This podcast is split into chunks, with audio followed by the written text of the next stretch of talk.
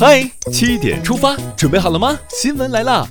今天是二零一九年三月一号，星期五，农历正月二十五。大家早安，我是主播迎波。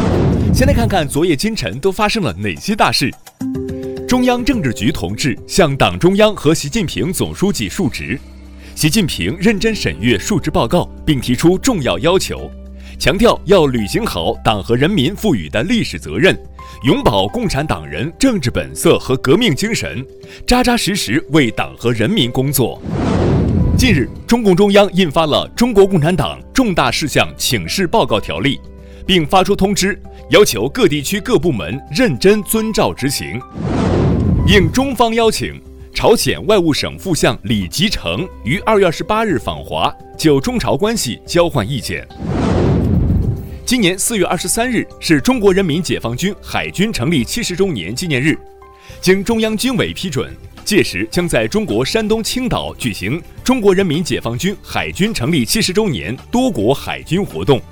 砥砺奋进的七十年，提前祝人民海军生日快乐！今年一月以来，国家网信办在全国范围内开展网络生态专项治理工作，持续解决网络生态突出问题。截至二月二十五日，累计清理涉网络生态问题的有害信息四千四百三十七万余条，注销违法违规账号四十九万余个，关闭取消备案网站一千四百六十二家，保持高压严打态势，网络生态人人有责。工信部日前发布通告显示，二零一八年四季度组织对四十七家手机应用商店的应用软件进行技术检测，发现违规软件四十三款。涉及违规收集、使用用户个人信息、恶意消耗用户相关账户积分、强行捆绑推广其他应用软件等问题，目前均已责令下架。点赞。交通运输部副部长刘晓明二十八日表示，鼓励共享单车免押金提供服务，如果收取押金要依法合规，要即借即押、即还即退。交通运输部将加快推动出台《交通运输新业态用户资金管理办法》。加强对用户押金的监管，做到专户专款专用，不得挪用押金，从源头上防范押金风险，保障用户权益。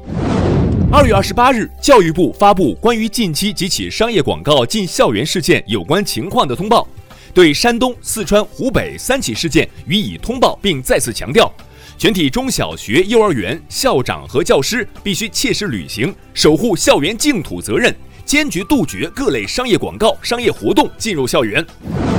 接下来关注一条总台独家内容，在全国两会即将开幕之际，中央广播电视总台五 G 新媒体平台二十八日成功实现四 K 超高清视频集成制作，遍布多地的十六路四 K 超高清视频信号，通过五 G 网络实时回传至总台五 G 媒体应用实验室。并通过华为 5G 折叠手机实现 4K 节目投屏播出。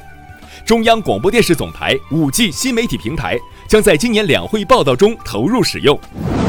再来刷新一组国内资讯。二月二十八日发布的第四十三次中国互联网络发展状况统计报告显示，截至二零一八年十二月，网民规模达八点二九亿，历史性突破。根据权威拳击数据网站 BoxRec 公布的最新数据，现 WBA 羽量级世界拳王中国拳手徐灿的评级升至五星顶级，成为中国拳击有史以来首位男子五星级拳王。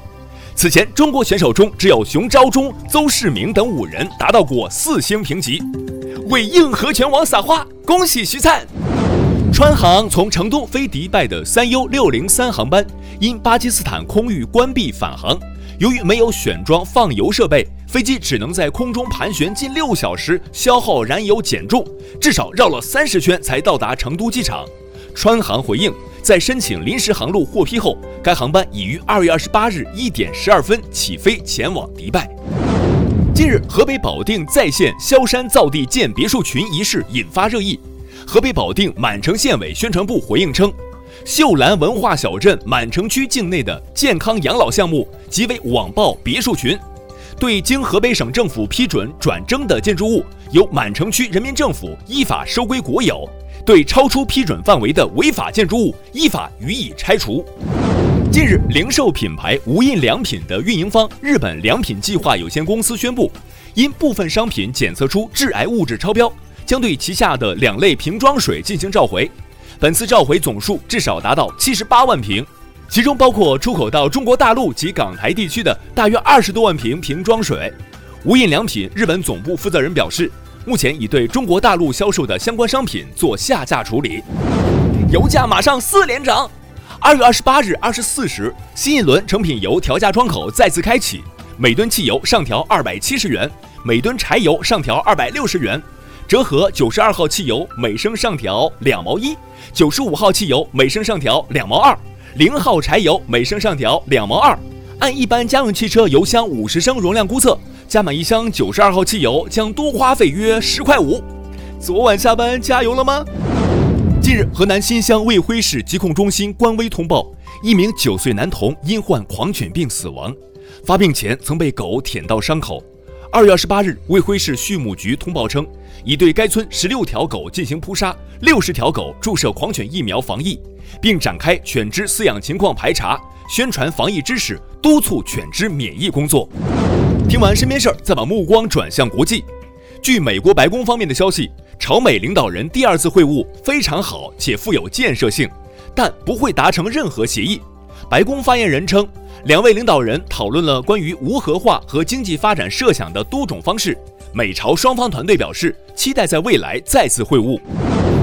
当地时间二月二十八日下午，巴基斯坦总理伊姆兰汗宣布，巴基斯坦方面将于三月一日释放此前抓获的印度飞行员阿比南丹，以显示巴方和平的立场。世界和平是全世界人民的共同心声。最近，法国巴黎连续出现空气污染的情况。据法国空气质量监测机构统计，巴黎空气中可吸入颗粒物有百分之三十三来自道路交通。为改善空气质量，巴黎市政府自二十七日开始实行车辆限行措施。日前，巴黎还采取了居民停车免费和车辆限速等临时应对措施。塑料或找到替代品。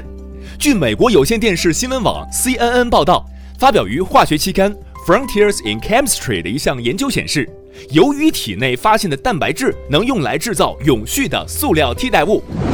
说多了都是泪。